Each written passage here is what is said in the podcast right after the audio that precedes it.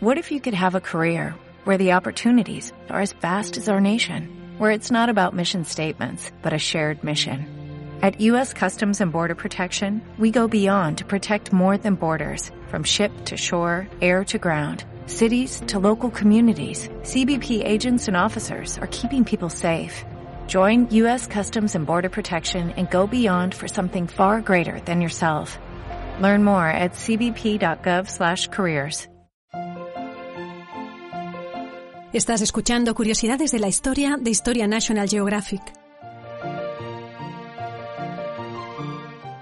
Hoy hablaremos de Diógenes, el filósofo que vivió como un perro.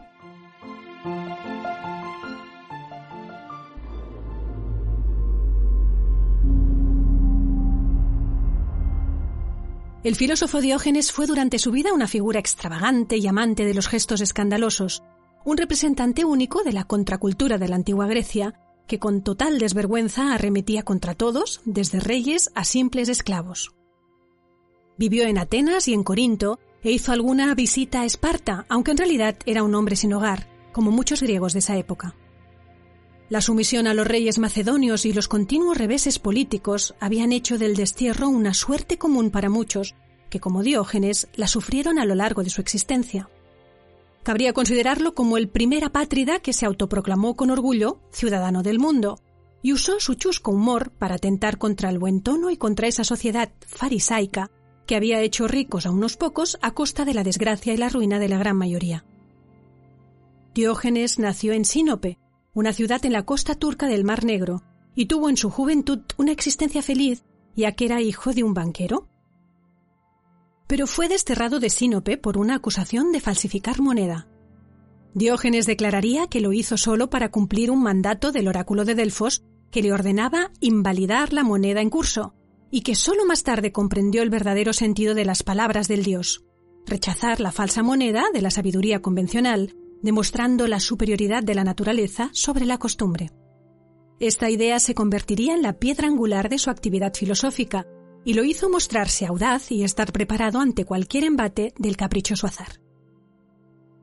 Diógenes recaló en Atenas, donde trató de seguir las enseñanzas del filósofo Antístenes, un discípulo de Sócrates que había fundado la escuela de los cínicos, así llamada por su insistencia en denunciar los vicios de la ciudad, ladrando contra ellos desde una tribuna. Quinicos significa canino en griego. Tanto empeño puso en seguir a Antístenes que cuando éste lo apartaba de su lado a bastonazos, Diógenes le gritaba Golpea, que no encontrarás palo lo bastante duro como para apartarme. Los cínicos se caracterizaban por la total renuncia a los bienes materiales y los placeres sensuales, y Diógenes llevó esta actitud a su extremo, como relatan las múltiples anécdotas que recogió Diógenes Laercio en sus vidas de filósofos ilustres. Por ejemplo, en una ocasión en que Atenas se encontraba de fiesta y por doquier se veían coloridos espectáculos, desfiles mágicos, suntuosas ceremonias en templos y mansiones, Diógenes permanecía acurrucado en una esquina como para echarse a dormir, algo dolido por verse marginado y fuera de la diversión. Pero entonces apareció un pequeño ratón y vio cómo se comía con fruición las pocas migas que se habían caído del pan que había sido su cena. ¿De qué te quejas? se dijo a sí mismo mira que este ratón se contenta simplemente con los restos de tu propia comida, mientras que tú, al contrario, te lamentas por no poder emborracharte con esos allá abajo. Entonces volvió su mirada sobre la ciudad y aunque no tenía casa, se reconfortó al pensar que la avenida por donde pasaban las procesiones la habían decorado los atenienses para que él viviera allí. Así como un pobre que no buscaba ni bienes ni fortuna, se aposentó en el ágora, centro de la vida política de la ciudad, para observar el bullicio urbano y las fútiles ocupaciones con las que los ciudadanos llenaban su existencia. La gente le gritaba ¡Perro! a lo que él replicaba Perros sois todos vosotros que me rondáis cuando como.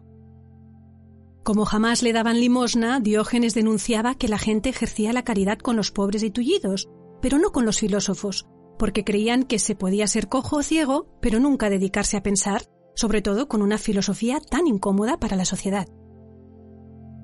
Veo en esta ciudad, solía afirmar, a muchos que se entrenan duramente como corredores, pero ninguno que haga el sincero esfuerzo de ser un hombre honesto. Músicos que se afanan en templar a tono las cuerdas de su lira cuando no saben acompasar sus pasiones al verdadero son del espíritu humano. Y hasta oradores que se llenan la boca hablando de justicia pero pocos que parezcan ponerla en práctica. Así fue como Diógenes se acostumbró a usar en sus peregrinaciones por Grecia cualquier lugar para casi cualquier cosa, ya fuera comer, dormir o soltar sus diatribas. La tinaja de vino que le sirvió a veces de cubículo era toda una declaración de principios. El hombre había de volver a la naturaleza a través de una rigurosa contención para conquistar su propia libertad. Diógenes prefería criticar el mundo desde la pobreza antes que vivir en una sociedad embrutecida por el dinero. Este modo de vida le valió el desprecio de los otros filósofos, aunque no parece que esto le preocupara demasiado. En efecto, Diógenes siempre se negó a tomarse en serio los debates que causaban furor en su época. Lo suyo era la práctica de unos pocos y sencillos principios éticos ante los cuales los grandes sistemas filosóficos resultaban inútiles. También a este respecto corrían anécdotas. Un día se pasó por la academia y viendo que Platón defendía ante sus alumnos que el hombre era un animal bípedo sin plumas, tomó un gallo, lo peló y lo echó en medio de la escuela al grito de Ahí va un hombre de Platón. En verdad, Diógenes debía de parecer un loco a quienes lo veían en pleno verano revolcándose por la arena caliente y en invierno abrazando a las frías estatuas de mármol cubiertas de nieve. Ventoseaba ruidosamente en lugares concurridos, incluso durante una de sus teatrales peroratas. Orinaba descaradamente encima de alguien como un chucho cualquiera y hasta se masturbaba en público para escándalo de los transeúntes, a lo que siempre replicaba Ojalá fuera igualmente fácil quitarme el hambre con tan solo frotarme la tripa. Pero en todas estas provocaciones había un serio trasfondo ético, limitar los deseos a las verdaderas necesidades que la naturaleza prescribe. Pues es condición de los dioses el no desear nada, ni siquiera los sacrificios con que se les rinde culto, comportamiento a imitar por quienes querían parecerse a ellos. Una vez la ciudad sufrió un asedio y todos empezaron a correr por las calles para prepararse. Diógenes empezó a hacer rodar su tinaja de un lado a otro para no desentonar en medio de ese jaleo que veía inútil. Era absurda tanta actividad y empeño en un momento en que las libertades democráticas eran un mero recuerdo. Al llegar a la vejez, uno de sus amigos le aconsejó que relajara un poco los rigores a los que se sometía, pero Diógenes le contestó Esto es como si en plena carrera y cuando estuviera a punto de alcanzar la meta, se me aconsejara que parase. Murió pues en la misma pobreza en la que había vivido, como parece revelar este ruego al barquero del infierno Caronte, que le sirvió de epitafio. Acoge aunque lleves tu barca espantable de muertos cargada, al perro Diógenes, no tengo equipaje, sino una alcuza, la alforja, mi mísera capa y el óvulo con el que pagan los muertos su paso. Cuanto en la vida tenía, todo ello lo llevo conmigo al infierno. Nada en el mundo he dejado.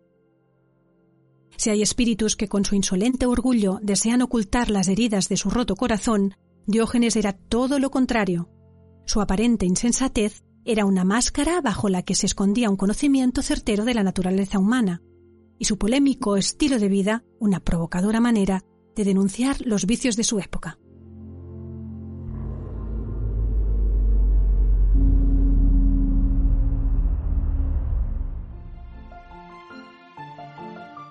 ¿Sabías que en 2006 National Geographic recibió el Premio Príncipe de Asturias de Comunicación y Humanidades? Según la propia institución, National Geographic ha desempeñado a lo largo de su historia un papel esencial en la exploración e investigación de la Tierra y en la difusión a un público amplísimo de los avances científicos sobre el legado histórico, geográfico y artístico de la humanidad. Suscríbete entrando en nationalgeographic.com.es y ayúdanos a seguir descubriendo el mundo que nos rodea.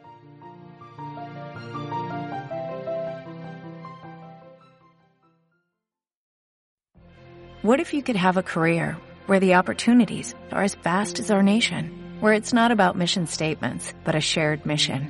At U.S. Customs and Border Protection, we go beyond to protect more than borders. From ship to shore, air to ground, cities to local communities, CBP agents and officers are keeping people safe.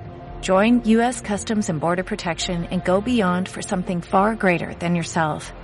Learn more at cbp.gov/careers.